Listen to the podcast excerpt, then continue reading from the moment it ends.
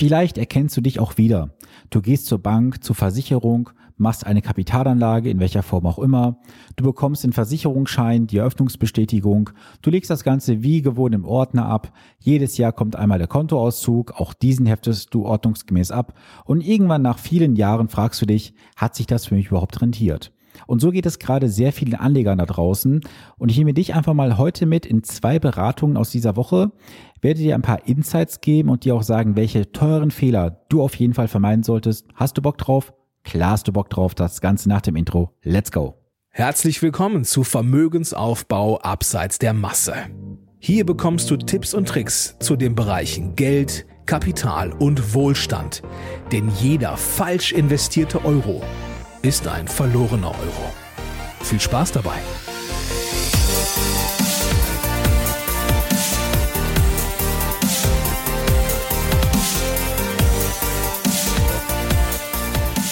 Hi, hier ist Sven, dein wirklich unabhängiger Finanzexperte, der dich in den Bereichen Vermögensaufbau, wie zum Beispiel für deinen Ruhestand, die Vermögenssicherung und die Vermögensstrukturierung begleitet ohne dass du Angst haben musst, für irgendwas an Provisionen zu bezahlen, denn als echter Honorarberater ist das ein Fremdwort für mich. Ja, heute nehme ich dich mit in zwei Beratungen in dieser Woche.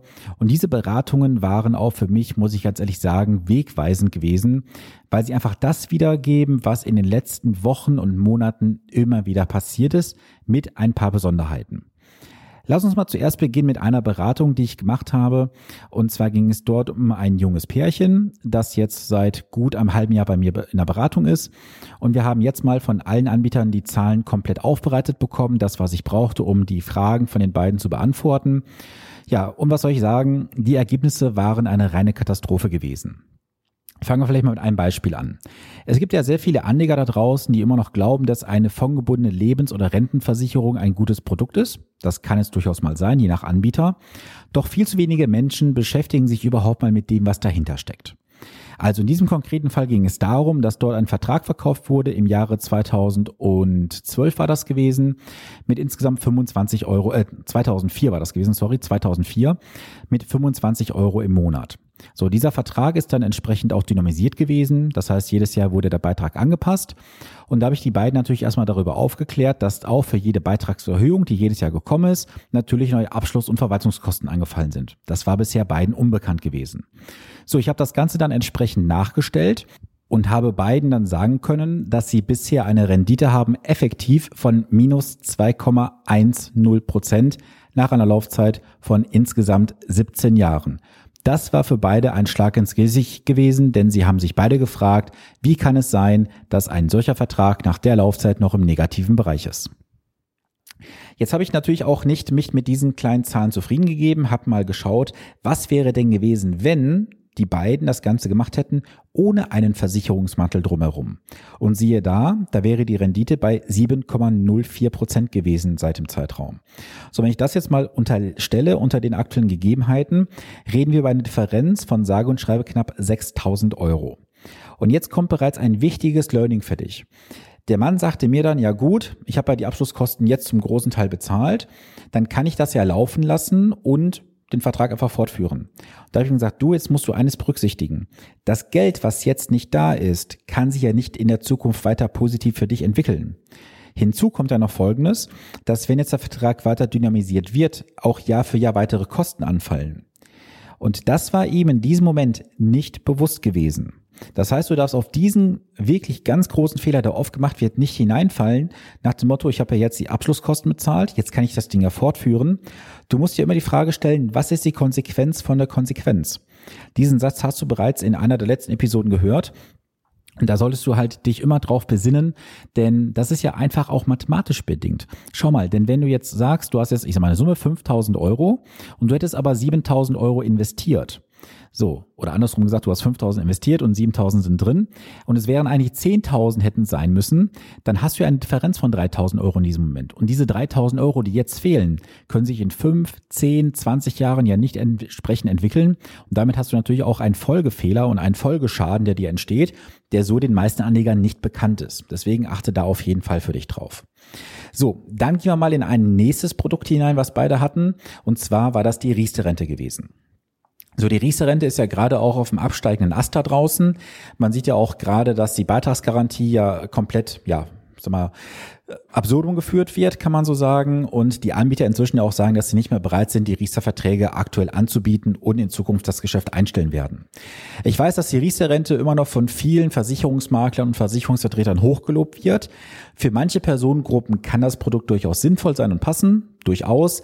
Aber ich muss mir auch die Frage stellen, was bringt mir eine Riester-Rente, wenn ich am Ende knapp 30 Jahre die Rente beziehen muss oder unter jeglichen Aspekten der späteren Besteuerung das Ding für mich ein Negativgeschäft ist. So auch in diesem Fall. Ich habe diese beiden Riester-Verträge auch analysiert. Bei der Frau kam erstmal ein recht freudiges Ereignis heraus, dass der Vertrag bei einer Rendite von irgendwo, glaube ich, 3,4 Prozent lag. Und äh, wir hatten dann auch das mit den Zulagen berechnet und ich bin dann hingegangen, habe ihr gesagt, so wie das später aussehen wird, wenn das äh, ganze Guthaben entsprechend da wäre. Auch da gab es eine Differenz, die nicht erklärbar gewesen ist. Habe dann auch beide Simulationen ähm, erstellt und konnte ihr dann sagen, dass sie hinten raus die Rente insgesamt, meine ich, 27 Jahre beziehen müsste, um den Vertrag zu verbrauchen. Und dann wäre sie faktisch 94. So, jetzt musst du mal diese Zahl auf dich wirken lassen. Dann wirst du 94 Jahre alt, um diesen Vertrag erstmal verrenten zu lassen. Und was ja auch viele nicht bekannt ist, das war jetzt in dem dritten Produkt in diesem Fall auch die Situation gewesen, und zwar in der betrieblichen Altersvorsorge. Ich weiß, dass gerade die betriebliche Altersvorsorge von vielen da draußen, gerade in der Versicherungsbranche, massivst gepusht wird. Nach dem Motto, da gibt es steuerliche Vorteile, da gibt es Ersparnisse in der Sozialversicherung. Das ist auch soweit alles richtig. Nur was oft nicht erklärt wird, ist das, was hinten rauskommt. Mein Spruch von vor ein paar Wochen kennst du sicherlich noch, und zwar hinten kackt die Ente. Wichtig ist für dich, was hinten rauskommt. Deswegen möchte ich auch dich bitten, wenn du so etwas betrachtest und berechnest, schau bitte mal, was hinten übrig bleibt. Denn allein in diesem kompletten Vertrag der betrieblichen Altersvorsorge wäre in der Annahme eine Steuer zwischen 64 und 82.000 Euro fällig geworden. Und das sind Summen, die du erstmal berücksichtigen musst bei deiner Planung. Hinzu kommen dann die Sozialversicherungsbeiträge für die Kranken- und Pflegeversicherung. Auch da ist die Tendenz ja in den nächsten Jahren eher steigend. So, das kann man alles simulieren, das mache ich auch. Und das war dann für beide auf einmal ein Augenöffner, weil sie gesagt haben, darüber ist mit uns gar nicht gesprochen worden. Es wurde nur wieder im Vordergrund gestellt, was am Ende rauskommt, aber nicht, was netto herauskommt. Und wie gesagt, für dich ist immer nur wichtig, was bleibt am Ende übrig? Nicht das Brutto, sondern das Netto. Das war der eine Fall gewesen. Der nächste Fall, da geht es darum, dass ich dort jemanden in der Beratung hatte. Der hat vor, lass mich kurz rechnen, neun Jahren, also im Jahre 2012, bei einem Versicherer 72.000 Euro einmalig investiert. Und dort wurde dann entsprechend etwas ausgelobt von etwas über 100.000 Euro. Und auf Nachfrage bei dem Anbieter telefonisch wurde mitgeteilt, dass die Auszahlung dann die und die Summe hätte. Das waren, glaube ich, 103.000 Euro. Und er müsste dann später davon eine Kapitalertragssteuer abbezahlen von 9.300 Euro. Und der Hammer war dabei noch gewesen, dass uns die Mitarbeiterin des Versicherers sagte, dass aktuell ein Vertragsguthaben, sprich ein Rückkaufswert da wäre von rund 75.200 Euro. Das heißt, es wurden 72.000 Euro vor neun Jahren investiert und aktuell sind gerade mal 75.200 Euro an Rückkaufswert vorhanden. Also wenn der gute Herr das Geld 2012 anderweitig investiert hätte, auch recht konservativ, da gehe ich meine Wette für drauf ein, da wäre das Ergebnis bei weitem besser gewesen, als das Geld in dieser Versicherung zu investieren. Aber, wie heißt es so schön, Sicherheit hat halt ihren Preis.